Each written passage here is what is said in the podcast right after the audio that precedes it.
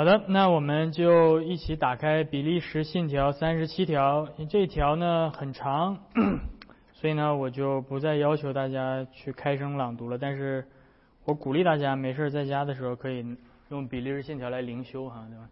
很好的灵修材料，对吧？嗯，上一周我们讲到了这个末世论的。这个普普遍末世论的第一大要点，对吧？就是耶稣基督的再来，我们已经讲过了。这个再来，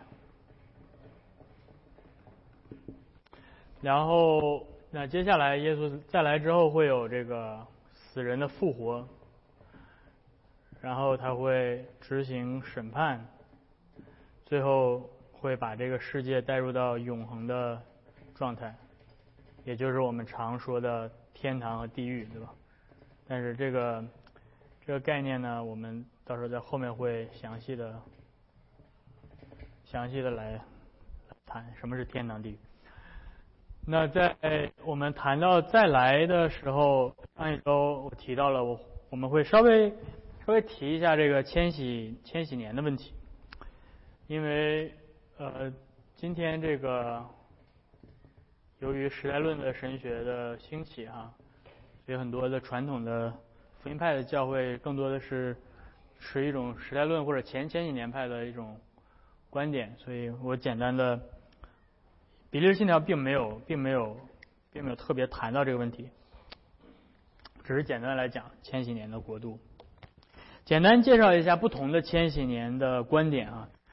呃，比较简单的来说，千禧年的观点分为就分为两个不同的派别。一个叫做前千千禧年，一个叫做后千禧年。但是呢，这个事情还并没有那么简单哈。什么意思呢？啊？无钱属于后迁其中的一种。呃，什么意思呢？他在说什么呢？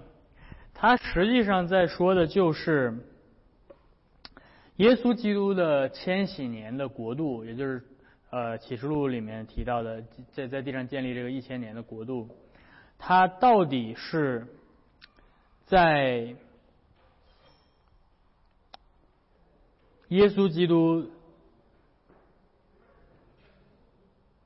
在耶稣基督再来末日审判之前，还是在审判，还是在这个，还是在耶稣基督再呃，等一下啊，我看一下。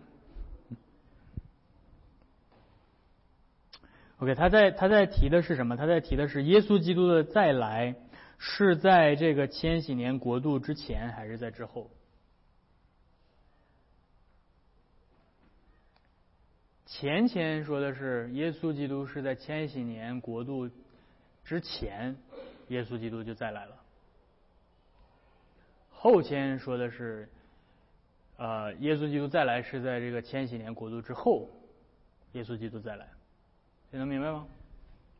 所以前前说的是什么？前前说的是耶稣基督再来，然后开启一个千禧年的国度，这个是这个是国度，对吧？而后前说的是这个国度呢，是在耶稣基督再来之呃，这个耶稣基督再来是在这个国度之后，这是简单简单来。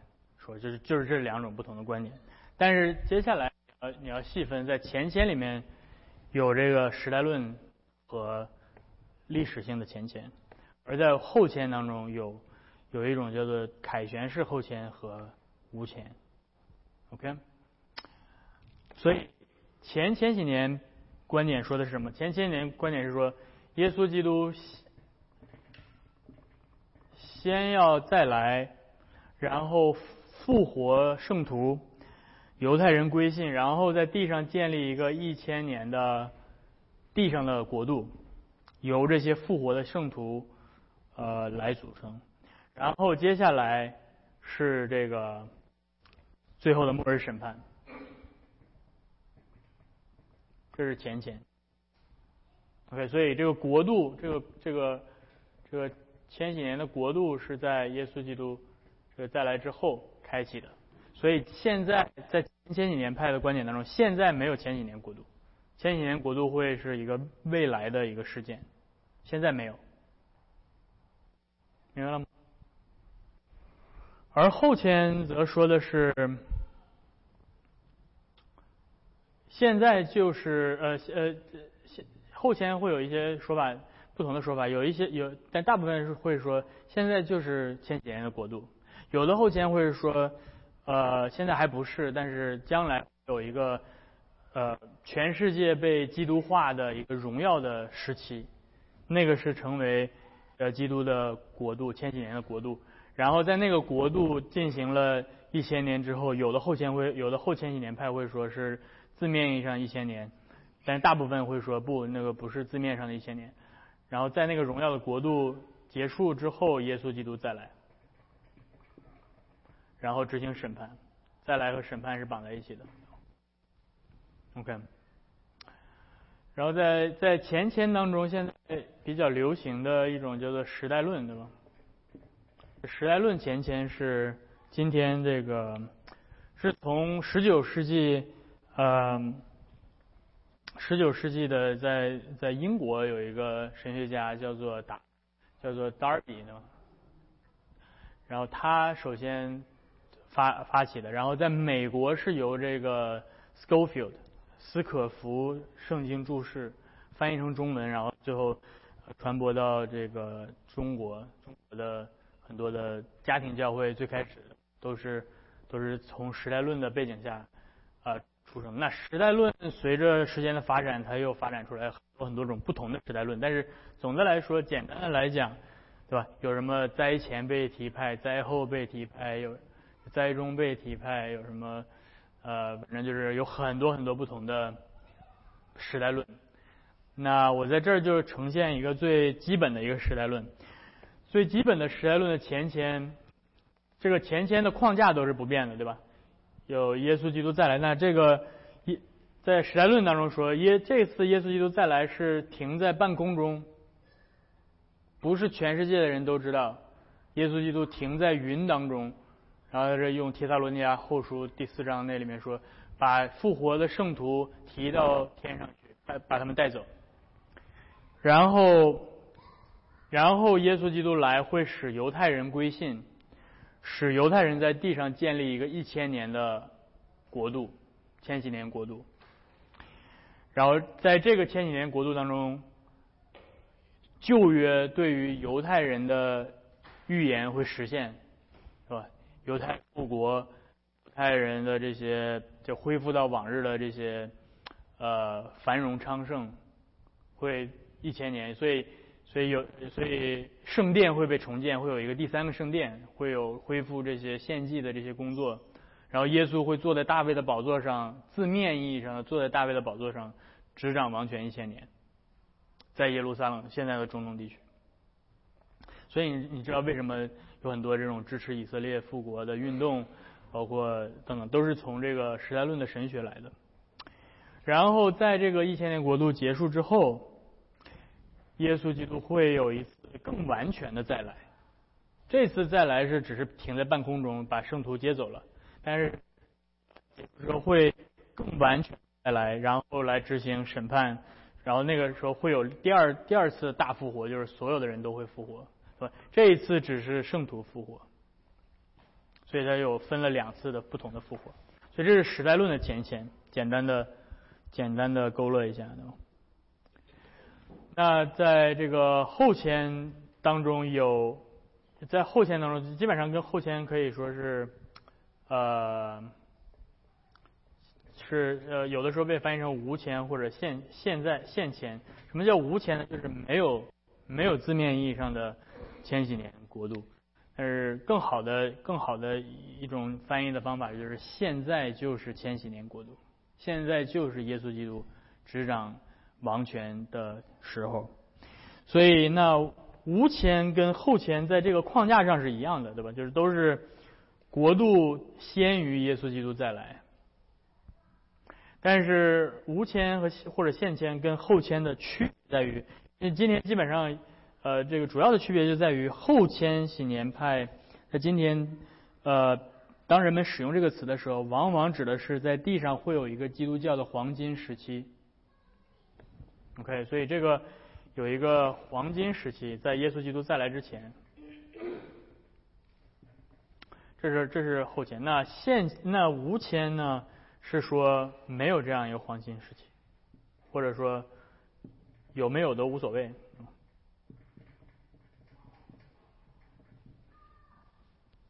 那这个无前会说，基督的救赎，这个千禧年的国度不取决于。呃，就是它它的外在的彰显，并不一定是一个基督教的黄金时期，可能是在一个被逼迫的状态下，也是就是千禧年国度的彰显，对吧？而且一般的无前会认为说，在耶稣基督再来之前会有大逼迫，基督教并不是在一个黄金时期结束，然后来的。对，那所以。所以这样这样不知道这样简单讲一讲对吧？我不会太详细的讲。如果有有机会的话，我们会呃专门找一个单元去讲这个就是千禧年的问题和末世论的问题。当然，我在这只是简单的呈现。那我要那我要说的是，比利时信条给我们呈现的呢是这个观点，是吧？当然你可以扩大一点，可以说是这样的一个观点：后后迁或者或者是更准确的说是一个无迁的观点。所以也就是说，注意到信条没有提到基督再来之后会建立一个一千年的千禧年国度。信条提到是当基督再来的时候就直接进入审判了。所以，所以中间再来跟审判之间没有一个一千年的国度的这个这个时间差。而实际上，在宗教改革时期，除了比利信条之外，其他的改革宗或者路德宗的信条都明确的反对这种地上一千年国度的概念，包括路德宗在内。呃，这种前千禧年的观点，其实在基督教里面，前千禧年的观点实际上是受到了犹太复兴主义的影响。在奥格斯堡信条，然后一一五三零年。奥格斯堡信条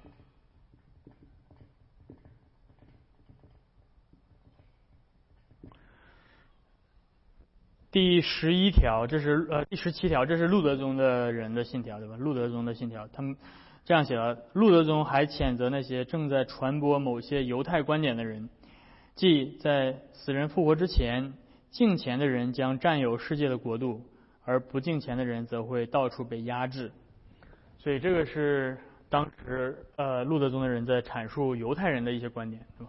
他们认为说在复活之前会有一个敬虔的国度，那主要是犹太人自己的国度，犹太人会占占领战胜所有其他的民族，他们会他们会建立一个地上的荣耀的敬虔的国度，所以这是基本上你把这个概念套在基督教里面，就是变成。这个基督国度在地上的一千年。第二瑞士信条一六一五六六年的改革宗的信条第十一条这样说：“他说，我们进一步谴责犹太人的幻想，即在审判日之前，地球上会有一个黄金时代，或地上会有一个黄金时代，虔诚的人将征服所有不敬虔的敌人，并且拥有地上所有的王国。”啊，这个是其实前前前千禧年派的这个观点，实际上是在十六世纪是犹太人的这种观点，而改革宗信条跟这个路德宗的信条都明确的谴责这一点。虽然比利时信条没有明确的谴责，但是他们都是属于同一个传神学传统的。嗯，所以这所以比利时信条是一定是反对前千禧年派的。那么比利时信条同时呢，呃，也也并没有宣讲一个黄金时期，所以凯旋式的后千禧年派也并不是比利时信条的观点，他并没有说在耶稣基督再来之前会有一个复兴的基督王国或者是基督教的黄金时期，没有提到世界会被大面积的基督化，也没有提到大批的犹太人归信等等，这些是比较典型的。后千禧年的观点，而信条所陈述的是非常非常简单的这个直接的无千禧年派的观点，也就是从基督升天开始，他的千禧年国度已经开始了。如今基督在天上掌权，他在地上借着福音的宣讲来建立自己的国度，现在就是基督的千禧年国度。换句话说，现在在这个地上，现在就是他的国度。我们今天在座的都是他国度里的子民。而当基督再来的时候，不会再有一个字面意义上的国度，而是直接进入到末日审判和复活、复活和末日审判。OK，嗯，我不知道大家对千禧年的这个解经有什么有什么问题，但是我不知道，我就简单提三个关于千禧年的，特别是针对呃前签的。前两个原则是针对前签的，嗯呃我，基本上都是针针对前签的解经解经的一个问题，解经一些原则，我就简单的说吧。我知道这个可能并不是大家特别特别关心的。你们有多少人是成长在时代论的背景之下的？就是以色列会复国，然后会建立一个第三圣殿，会有现金事情出现。嗯，呃，原来教导的时候会会是这样教导吗？哦，OK，OK，时代前线对吧？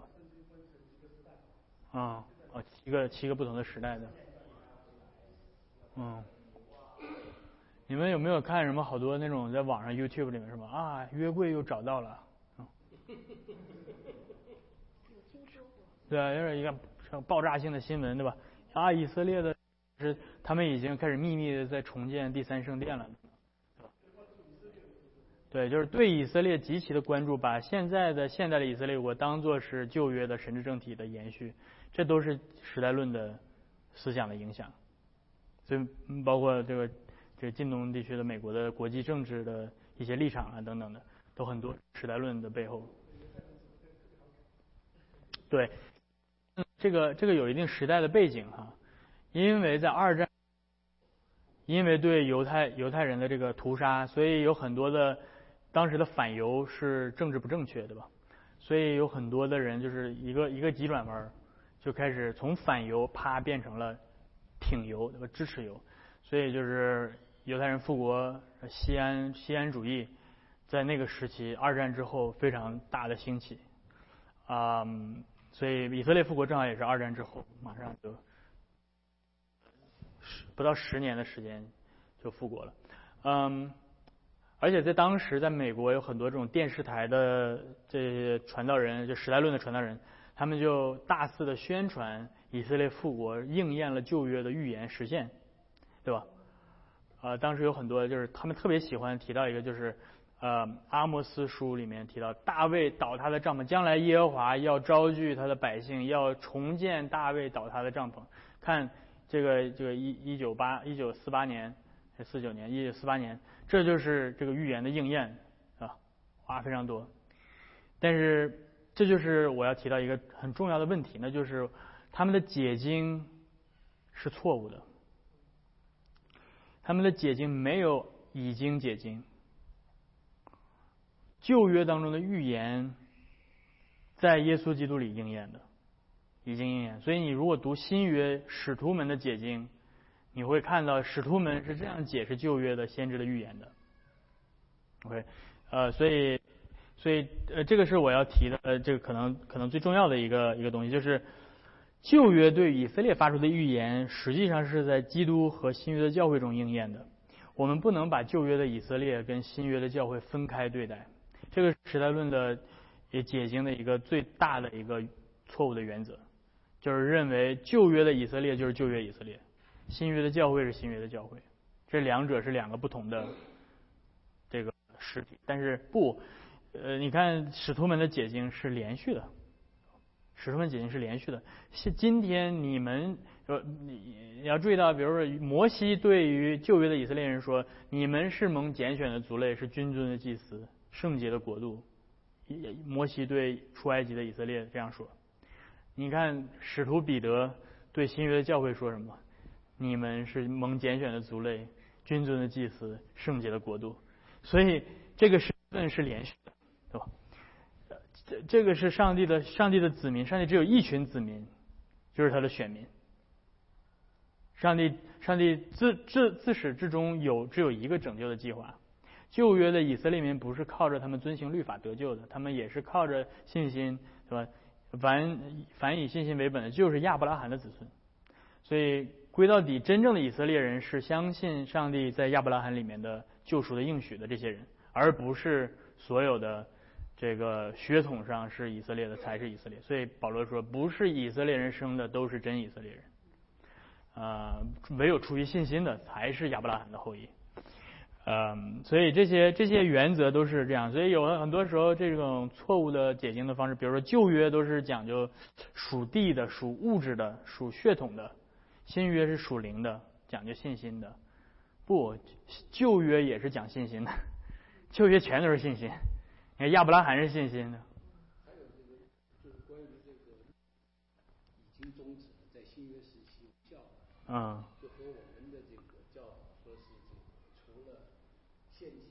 嗯，对。其他的律法都还是有效的，就是那个也是时代论，就是对，时代论会这样说：摩西的时代是律法时代，那他们他们就是说，这个在那个时代，旧约的犹犹太人是靠着行律法来称义的，来得救的。那后来一看不行，对吧？然后就耶耶稣来来开启恩典时代，恩典时代就是不要律法，什么律法都没有了。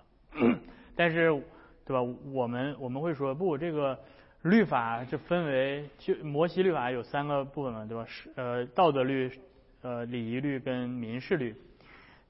民事律跟礼仪律是与旧约的神之政体绑定在一起的，是跟圣殿的献祭和以色列的那个民族绑定在一起。随着以色列的神之政体的瓦解和圣殿的被销毁，这两这这两部分的律法。就他们是预表阶段的，耶稣基督实体来了之后，他们就，他们就目的达到了，他们就退出历史舞台了。但是道德律是永恒的，所以道德律是不变的。今天在新约的教会，我们依旧还读十诫，对不对？我们依旧还，呃，耶稣基督来说，律法的一点一画都不会废去，指的是道德律。对，所以所以这个是呃，对，的确这个是一个很重要，律法的连续性跟不连续性。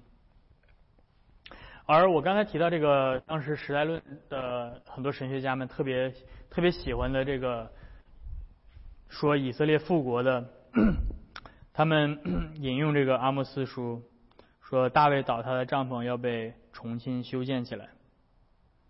但是如果我们好好读圣经的话，你会发现这个旧约的预言已经应验了，在使徒行传第十五章第十六节，如果你有圣经的话，可以。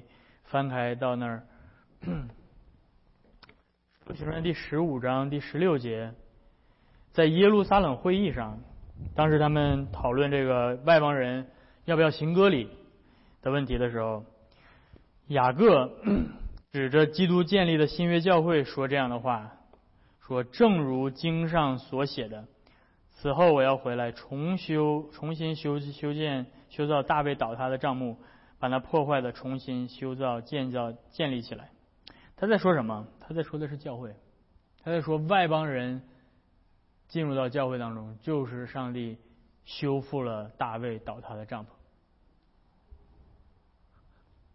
而这而不是以色列复国，不是以色列复国，是基督的教会被建立建立起来，因为基督是大卫的子孙。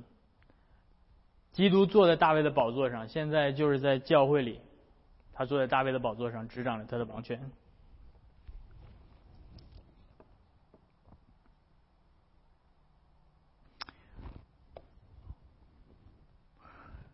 OK，由于时间的关系，我就不再去谈这个另外两个原则，我就简单的说一下。第二个原则是针对天启文学跟先知性文学的解释方式，也就是我们不能按照字面意义上去解释这些文学。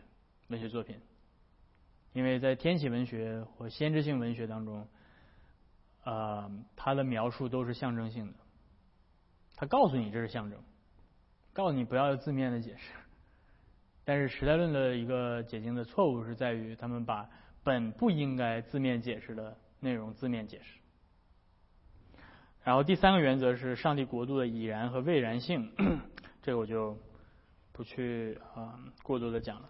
OK，关于千禧年的问题，大家有什么呀？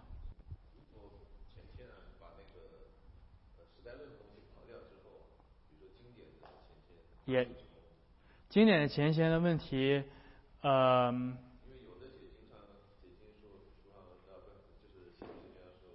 嗯。前签后签和无签也好，如果都是以这个以圣经为根据的话呢，他们就说每一种说法都有一定的圣经的依据。Yeah。？Yeah，如果是历史性前迁，它依旧不是改革，也不是比利时信条所所呈现的末世论，就是它不属于改革宗的任性的范围内的。呃，它圣经的依据是不是有一定道理呢？还是说如果你要问我的话，我会我会我会驳斥这种观点，对吧？就是你可以把你可以就是，但是我们有机会的话会聊这个，就是我不认同他们的解经，但是你说他有没有道理呢，对吧？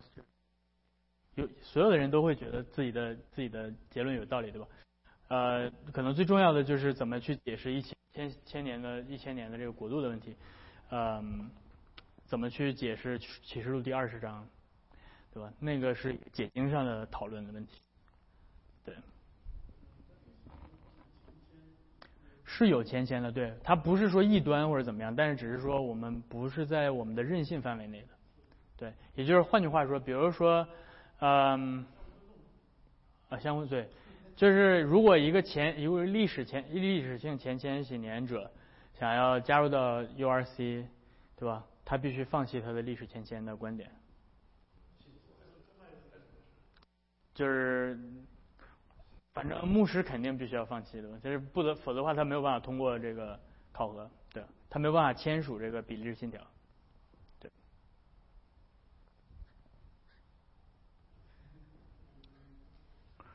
OK，呃，我们不在这个千禧年这儿花太多时间啊，因为我知道这个千禧年是一个是一个 hot topic，而且包括在这个时代论。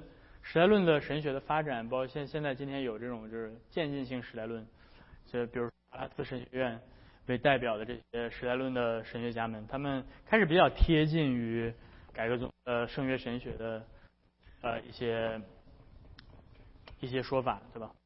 但是呃，但是他们依旧并不是呃传统的这个改革宗的圣约神学的框架，是吧？就算是在渐进的前时代论的框架里面，依旧还是旧约的以色列跟新约的教会是分开的两个两个群体啊，没有一个连续的连续性在那儿。OK，我们直接进入到这个复活的部分，好吧？希望今天能把复活讲差。比利信条说，那时全人类都要亲身来到这位大审判官面前。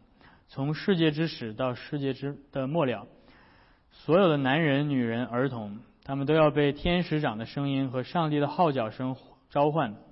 所有在这以先死去的人都要从死里复活，他们的灵魂要与自己曾经的身体联合，而那些还活着的人则不会像其他人那样死去，而是在眨眼之间改变，从朽坏变为不朽坏的。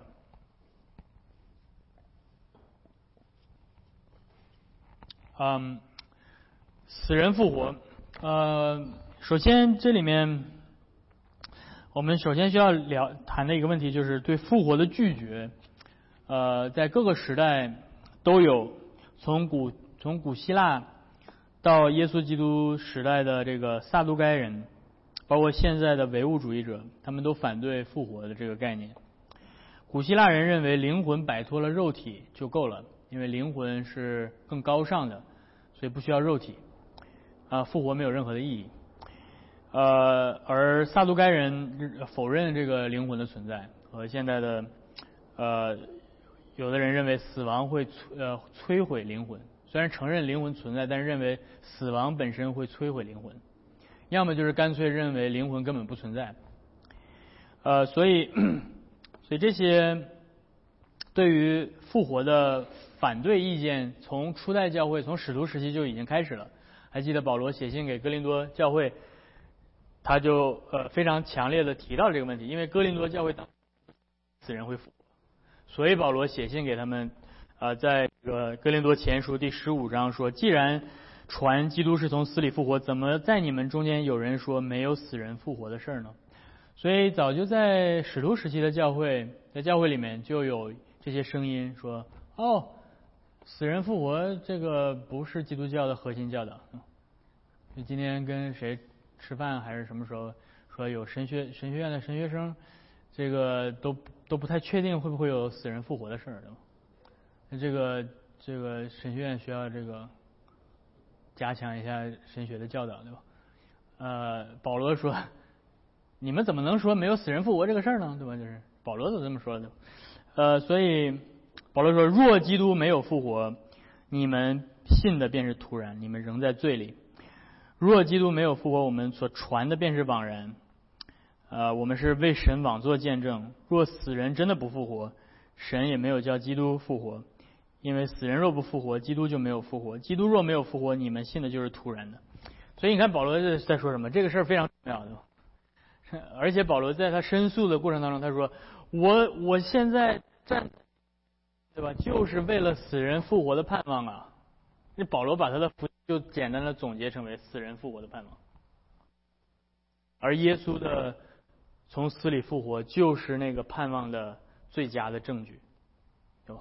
因为在历史上真的有这么一个人从死里复活，而且显现给众人，然后升天，在众人的见证下升天，就告诉你，人类的命运不只是在这个，不只是在你现在的。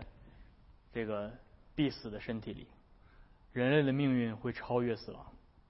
我这个是一个非常重要的、非常 powerful 的一个一个 statement，对吧？呃，首先，比利信条告诉我们，复活的对象在末日复活的时候会是谁？那时，全人类都要来到这位审判官面前，从世界之始到世界末了，所有的男人、女人、儿童，所以。末日的复活是一次普世的复活，universal，对吧？普世的，所以不存在先复活一批人，然后隔了好久之后又复活另外一批人，不存在这个。全人类在耶稣基督再来的时候都复活，都复活。当然，在那个那一次复活当中是有一个次序的。但是并不是隔了好久好久好久和一千年之后又复活另另外一批不，都是在那一次性的事件里。嗯，所以在圣经当中有哪些教导呢？嗯，比如说耶稣在马太福音第二十五章，他提到他再来的时候审判的时候，他说人子将会降临，坐在他荣耀的宝座上，万民都要聚集在他面前，他要把他们分别出来。啊，绵羊安置在右边，山羊安置在左边。所以耶稣说，等他来的时候，会所有的人，万民，所有的人。嗯，约翰福音第五章他也说，凡从坟墓里的，呃，时候到了，凡在坟墓里的都要听见他的声音，就出来行，作恶的复活定罪。所以，恶人跟异人都是参与了一次普世性的复活。圣经没有提到异人先复活，然后再过一千年再有第二次复活，对吧？没有这个东西。我我在说什么？我在说时代论的这种这种这种叫，或者是前千几年，对吧？刚才提到历史性前千也也有这个问题，就是历史性前千，耶稣基督第一次再来的时候，先复活圣徒，然后在地上建立一千年的国度，然后再再来再复活其他人。这是问题所在。呃，那复活会有什么前奏呢？复活之前会有一个大的号角声。那这个这个号角声是源自于保罗在帖萨罗尼迦前书第四章的教导。所以，如果你有圣经的话，可以翻到帖萨罗尼迦前书。我会会在这里面，这里面也涉及到了这个被提的事情，所以翻到那儿。帖萨罗尼迦前书第四章第十三到第十七节。帖萨是帖萨罗尼迦前书第四章对吧？十四到第十七节。保罗说：“我们若信，来，我们翻开一起读吧。来，我们一起开声读。我们若信耶稣死而复活。”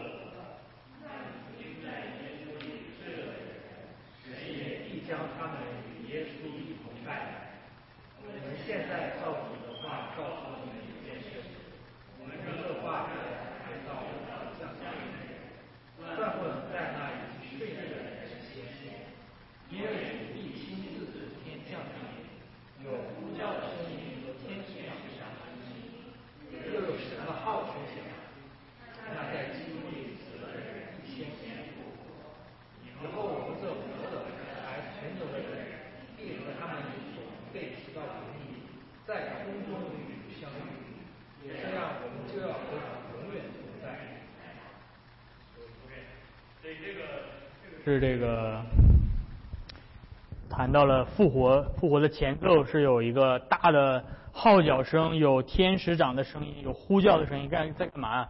在招呼万民聚集，对不对？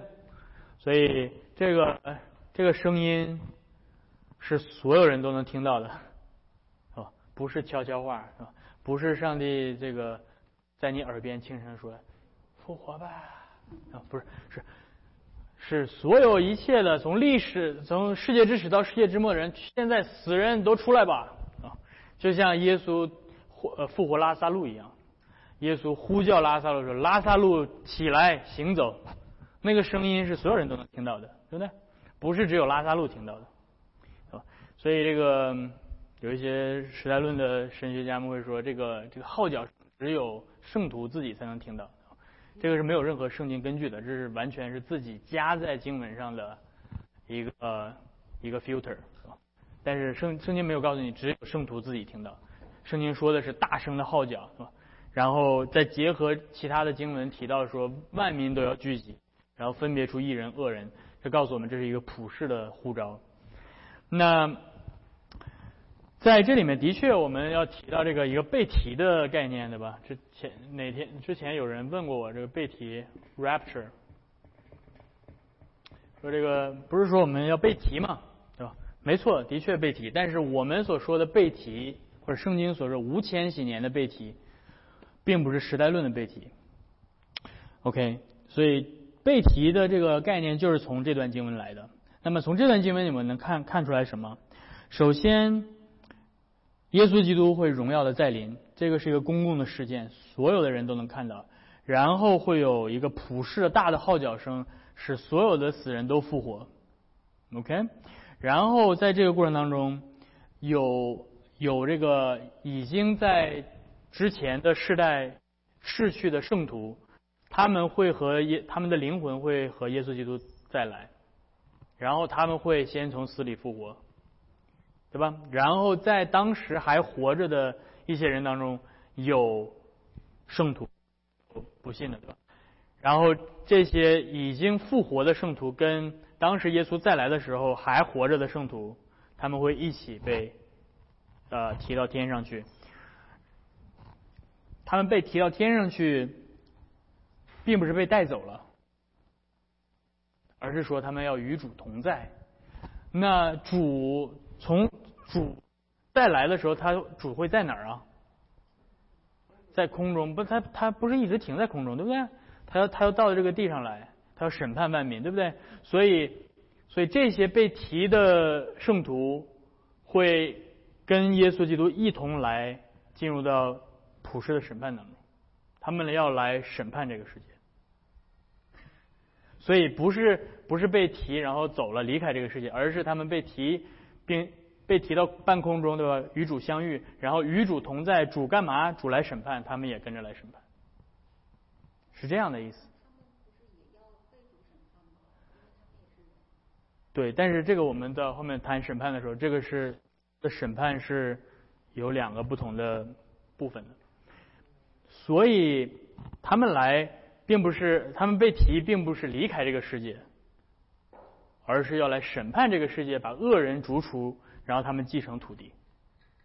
所以明白，所以最后这个留在地上的是异人，因为异人必承受地土，而被逐出去的，而或者说被被被被就是离开这个世界的是恶人，恶人要被丢在外面哀哭切齿的地方，不能继承那个新的创造。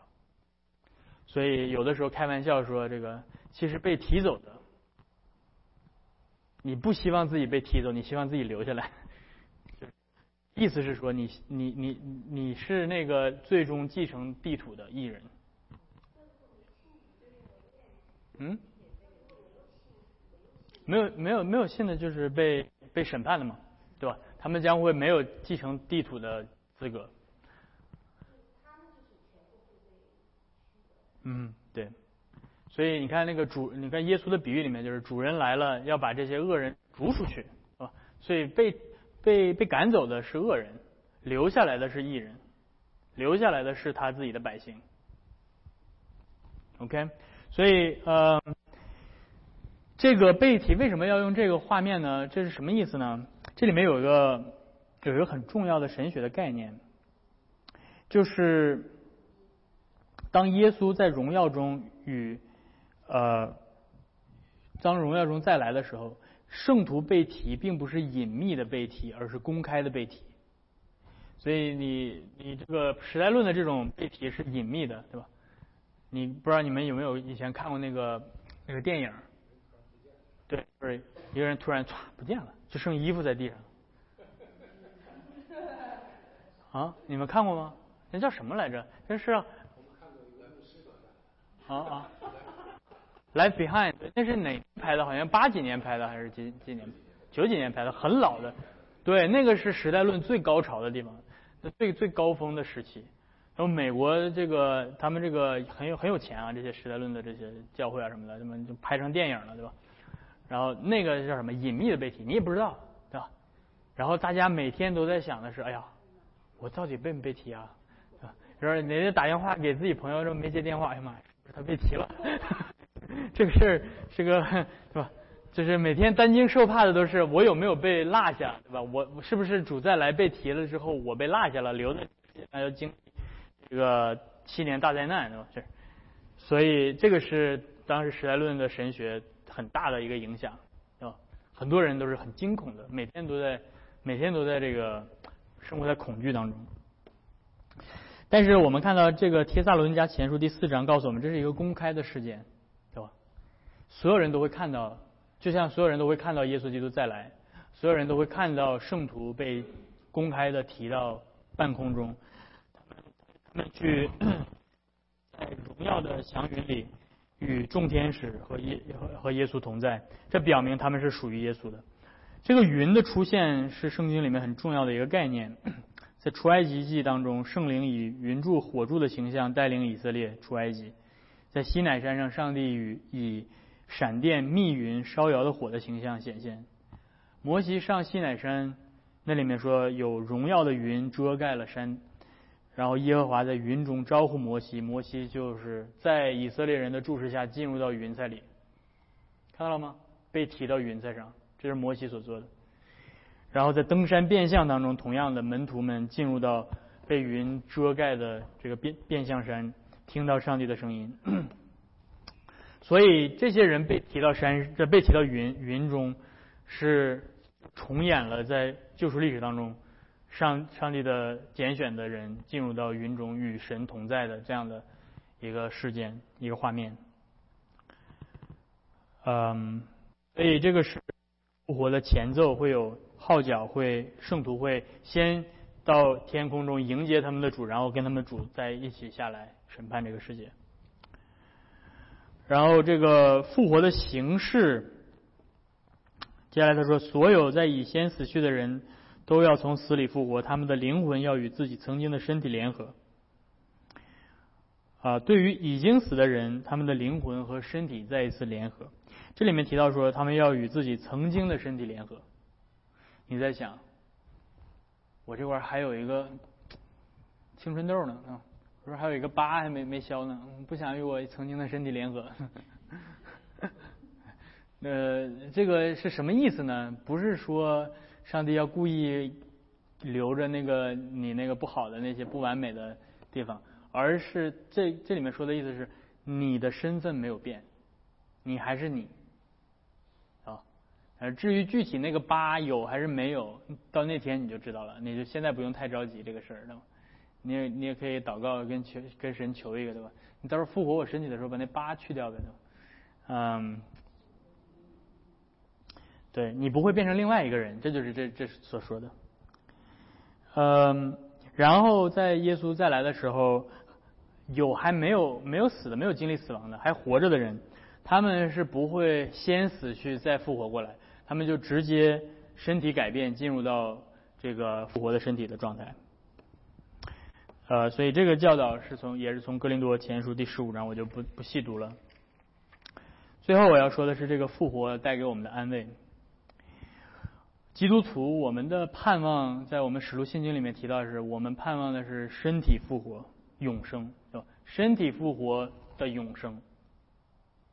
我们所盼望的不是没有身体的永生，我们盼望的是有复活的身体的永生。永生并不是。肉体消亡、灵魂永存的状态，这个不叫永生，这个叫在在基督教神学里面，这个叫居间状态。你现在死了，身体埋在坟墓里面，你的灵魂呃升到天天堂，对吧？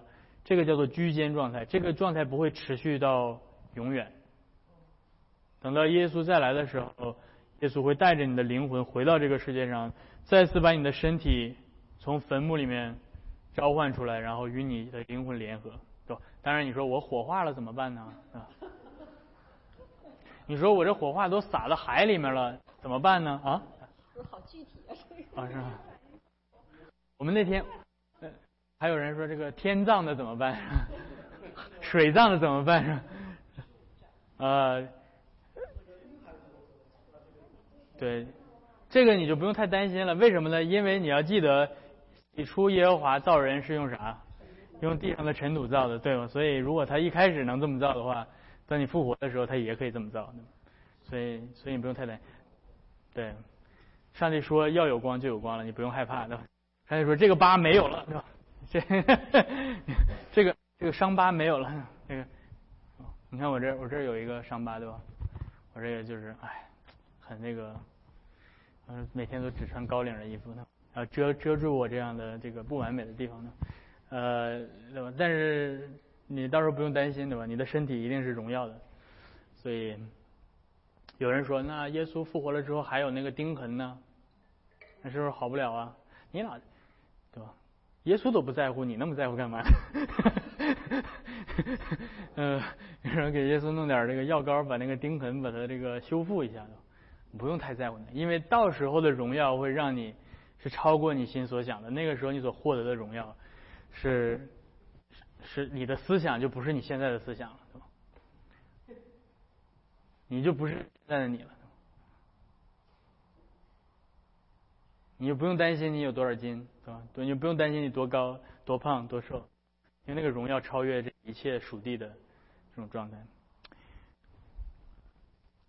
所以，这个永生是身体跟灵魂的联合。这永这个复活标志着上帝最终的胜利。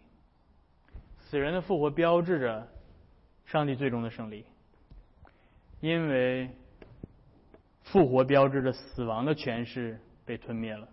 所以有一个非常非常呃美的一个，你可能你可能你乍一听不会觉得很美，但是在启示里面有这样一句话：死亡和阴间。交出他们的死人，然后上帝审判之后，死亡跟阴间被丢到火湖里了。死亡被死亡被丢到火湖里了，那意味着死亡不再有了。死这个这个这个，我们今天没有任何一个人能够战胜的力量。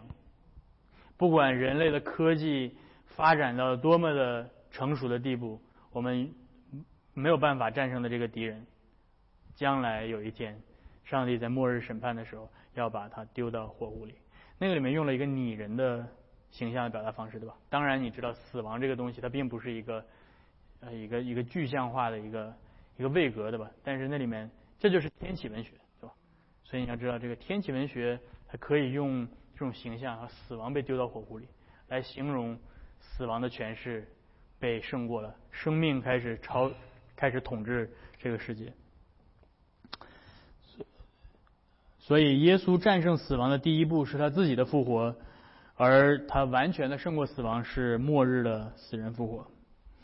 而还有一点，我就最后要落脚在这儿，就是如果你仔细的读《哥林多前书》第十五章，那里面他在描述这些讲述复活的教义，但是最后他的落脚的点，第是第五十八节，说。保罗讲了整个这些复活的这些这些教导，然后他说：“所以我亲爱的弟兄们，你们务要坚固，不可摇动，常常竭力多做主公，因为知道你们的劳苦在主里面不是突然的。”哎，保罗在讲完复活之后，他把这个落脚点落在这儿了。你们有没有想过为什么？这是复活的教义能够带给我们。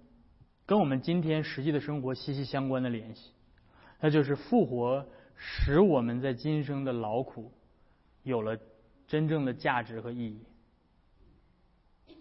如果没有复活，对吧？你现在忙活啥呢？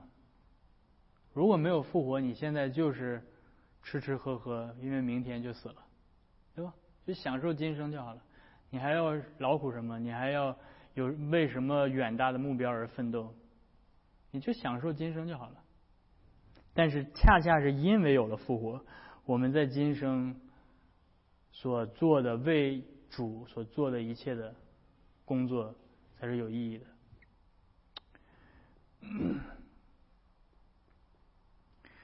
所以这个是我们我们在今天都让你明白了复活的教义。告诉我们，圣徒在今生所做的功是随着他们直到永恒的。启示录第十四章第十三节那里面提到，圣徒所做的功的果效随着他们进入到永恒。OK，这是今天讲到的千禧年跟死人复活的教义。大家有什么问题？有什么感想？疑惑。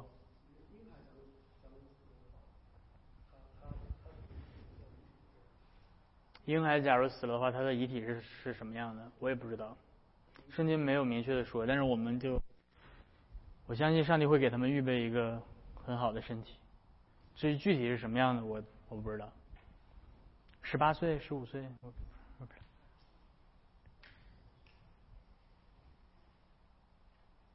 对，还对。圣经的启示是清晰的，但是圣经没有回答我们所有的问题，还是依旧有很多是我们所不知道的。但保罗说到那天我们就都知道了。所以，但是我们今天所上帝给我们的，是足够支撑着我们经历我们在这一生所经历的一切啊。我们所面对试试探的时候，上帝总会给我们开一条路，让我们知道。嗯，所以你看。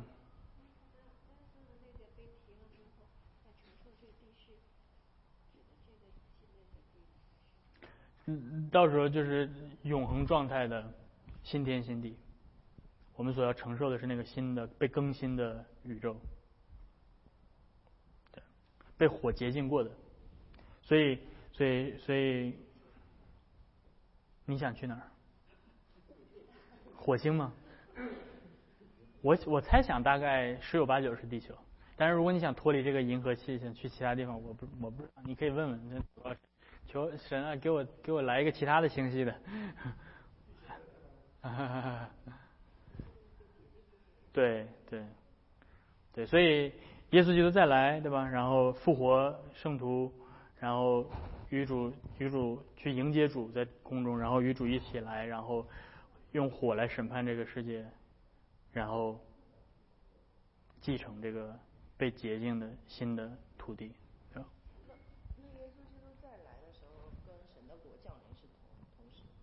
对。啊，就是神的国降临，就是耶稣基督。对，对，因为他是他的国度的君王。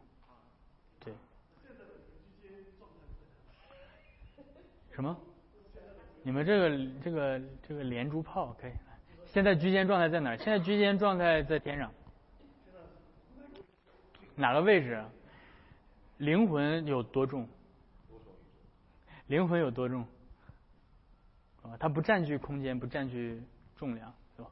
所以，嗯，你你就用多重宇宙去解释吗？我我不认为圣经有多重宇宙的概念，但是，对，但是呃，你可以你可以，我可以很明确的说，不在这个世界，所以不在这个我可见的宇宙当中。对，你可以用圣经的语言说是三层天，但是你可能还会问那三层天在哪儿？我那我告诉你的是，今天我们所能够探索的物质宇宙都不是天，天是超越这个物质宇宙的啊。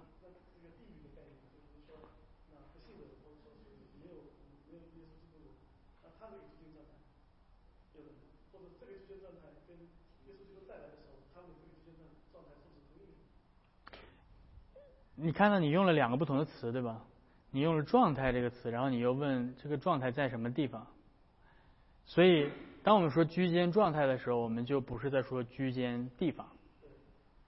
所以，所以居间状态是居间状态，它它不需要一个地方，它只需要它只需要是一个状态。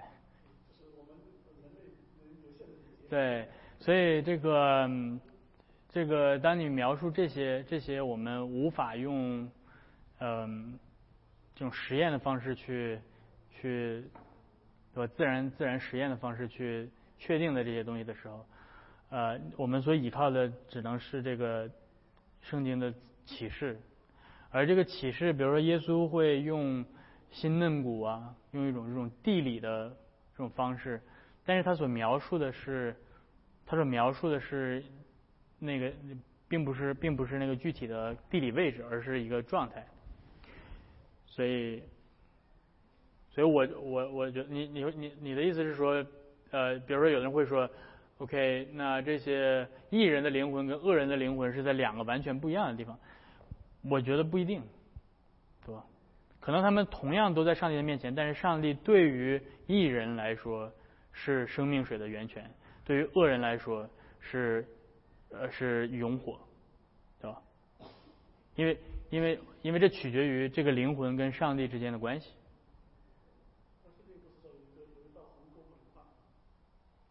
对，你所以所以所以就是一定有一个物质上的具体的一条一一个一个鸿沟吗？还啊不是物质。是灵属灵的一个鸿沟，对。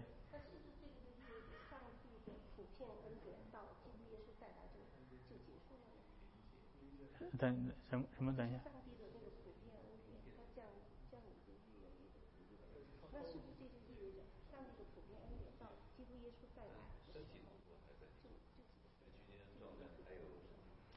嗯，你的你看取决于你怎么定义普遍恩典。呃，的确有有有一些神学家会说，到耶稣基督再来的时候，普遍恩典就全都没有了，对吧？如果说你把这个普遍恩典定义成，呃，针对于咒普遍咒诅的一种方式，就是因着人类的堕落，所以才有普遍恩典的话，那么回答是对的。到耶稣基督再来之后就没有普遍恩典了，因为已经没有咒诅了。但如果你把普遍恩典定义成上帝的护理，那么到耶稣基督再来之后，会不会有上帝护理呢？还会有。所以取决于你怎么定义普遍恩典，这个就是有的时候神学的讨论，是因为我们对于一些词的定义不一样，所以有的神学家会说普遍恩典没有了，有的神学家普遍恩典还有，是因为他们定义的方式不一样。对。对，对，所以比如说按照 Klein 的定义，那就是说普遍恩典是针对普遍咒诅，那么到耶稣基督再来的时候就没有普遍恩典了，所以这是这其实是范泰尔所说的。但是有一些神学家会说，普遍恩典我们把它定义的更广一点，它指的是上帝的护理。那么还有，比如说月亮星宿啊，这地球自转公转啊，什么这些，那那这些还是有的，对吧？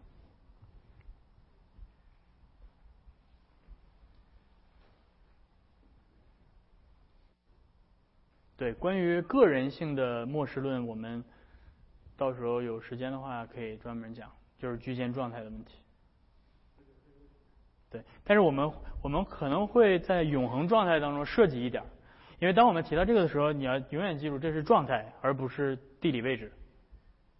对吧，你你可以同时在同一个地方，但是经历的状态是完全不一样的。OK，好的，那我们今天就讲到这儿，我们一起做一个祷告结束好吗？慈悲的天父，我们再一次来到你的。诗人的宝座面前，祝我们为着在基督里你所赐给我们这样死人复活的盼望而感恩。就像保罗曾经所所说的，他正是为了这样的盼望而奔走一生，去传扬基督的福音。就像他告诉我们的，若呃死人没有复活，我们所信的就是枉然。因此，主，求你在这个不信的时代，能够继续坚固我们的信心，叫我们。呃，能够凭着你所赐给我们的信心，去看到那眼不可见的和将来的盼望，啊，叫那个盼望成为我们在这今生劳苦奔走的动力，让我们知道我们所做的并不是徒然，而是将来都要领受从你而来的，嗯，各样的安慰和和祝福。因此，求你继续带领我们每一个人在这一周的生活工作，叫我们。是能够继续的仰望着永恒来过我们在地上的生活，求你与我们同在，带领我们。这样的祷告祈求是奉靠你的爱子，我们的救主耶稣基督的名，阿门。